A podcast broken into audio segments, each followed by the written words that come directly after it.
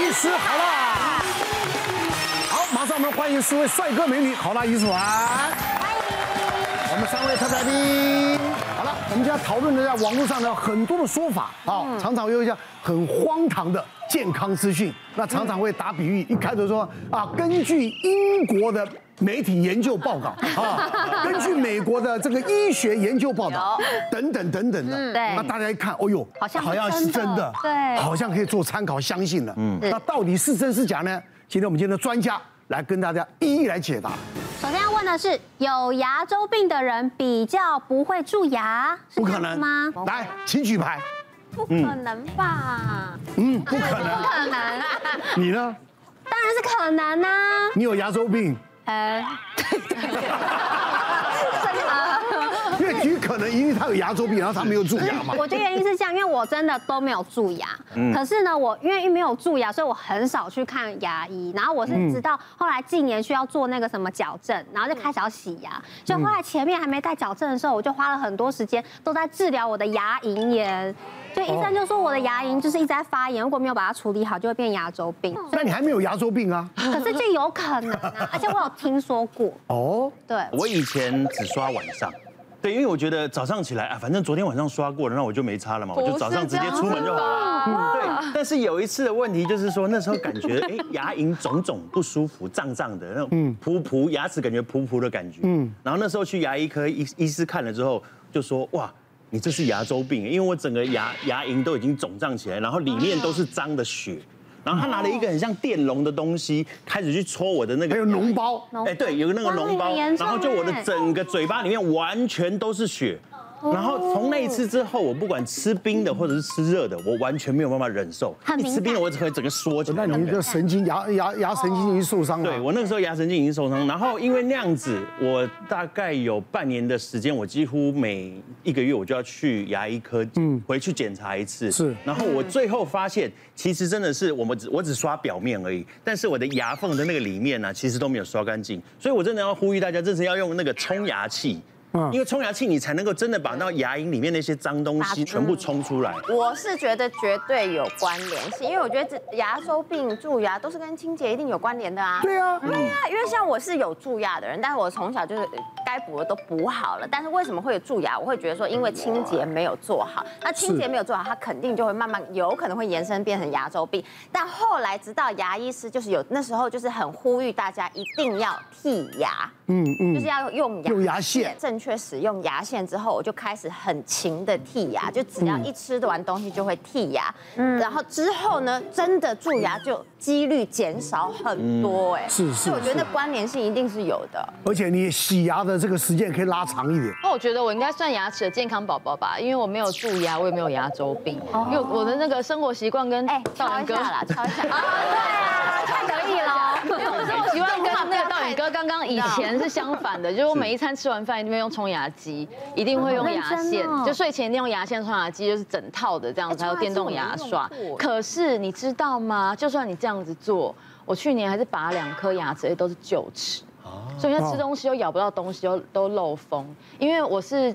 以前没有长智齿的关系，然后呢，那个智齿躺躺在里面睡着了，就开始推他的邻居。然后十几年前，医生就问我说：“你要不要拔掉？要把它挖出来？”我就想说，又不会痛，我干嘛挖出来？我就放着。他说：“可是他会往前，他会推别人哦。”所以过了十几年之后，有一次我发现我的臼齿居然开始摇。然后吃东西很冰，然后整个就是那个很酸，整个冲上去，我才知道原来我后面他的邻居智齿的邻居已经被他蛀到，也不是蛀到，就是发炎。然后我就是已经会摇，所以必须要拔掉。嗯，所以尽管我就是你这样子刷牙，其实还是有一些很多的意外。对，我个人觉得这跟遗传跟基因有关系。那哪个有蛀牙吗？啊，有蛀牙吗？我基本上我我回想一下，好像没有过，没有，但应该有过一个。应该有过一个，但很小的时候，哦，就可能补完就没。可能小时候，我妈妈哦，骨骼好好，不硬的东西她不吃的。啊，你知道吗？你看为什么大家都知道我录影，我喜欢吃花生，对，因为我喜欢吃硬的东西，是，啊，所以硬的东西其实对牙齿蛮伤的，因为蛮蛮那个的，嗯，所以我我我到现在也是一口好牙，哦，只是我前一阵子有有有有咬东西太太用力了，对，把把那个。牙齿都已经磨到神经了，所以才去抽了两个神经。哦，啊，所以我个人觉得牙周病跟什么你有牙周病就不会得蛀牙，我觉得这个是，我觉得荒唐。你觉得他们是同一组的啦，对不对？来来来，这个问题答案当然是差。嗯，我们在临床上确实看到很多病人是有牙周病，但是就没有蛀牙，或是有蛀牙，但是牙周病就不严重。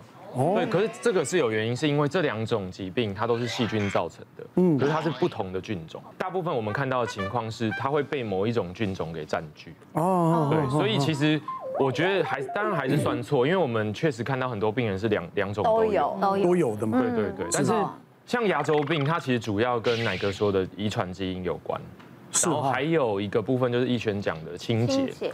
当牙周病为什么会产生？就是因为我们口腔里面有一些食物的残渣嘛。是。那久了之后，它就会滋生成牙菌斑。那牙菌斑产生的毒素，它就会开始破坏我们的牙龈。嗯嗯。还有牙周的组织，所以牙龈会开始慢慢往下萎缩。是。当呃，像刚刚那个雨桐讲的，就是说，哎，他有牙龈炎的问题。其实牙龈炎初期，我们就会发现。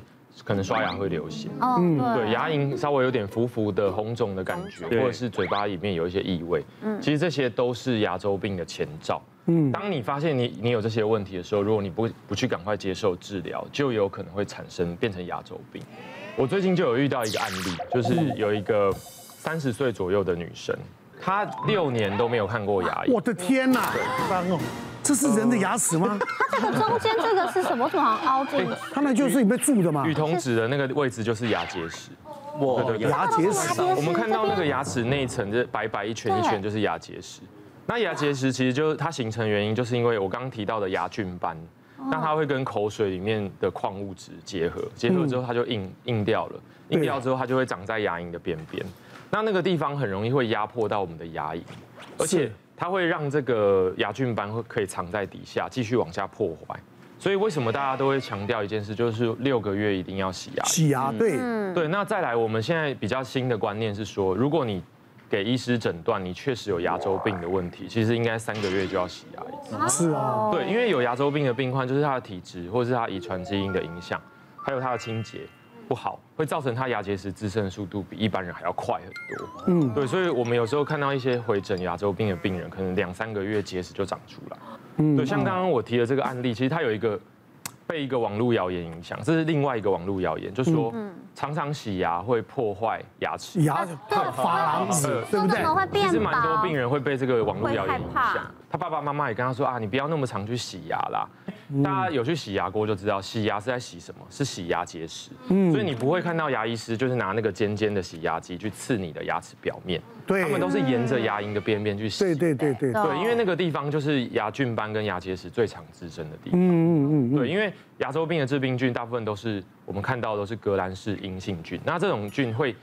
潜伏在这个牙龈的边边，甚至掉到牙龈沟里面去，所以这个地方的清洁很重要。嗯，刚刚道远也有提到，就是冲牙机，现在很多的工具可以辅助我们做清洁。嗯，那再来就是每每半年一定要找牙医师洗牙。嗯，然后如果是有牙周病确诊的患者，我们就是三个月。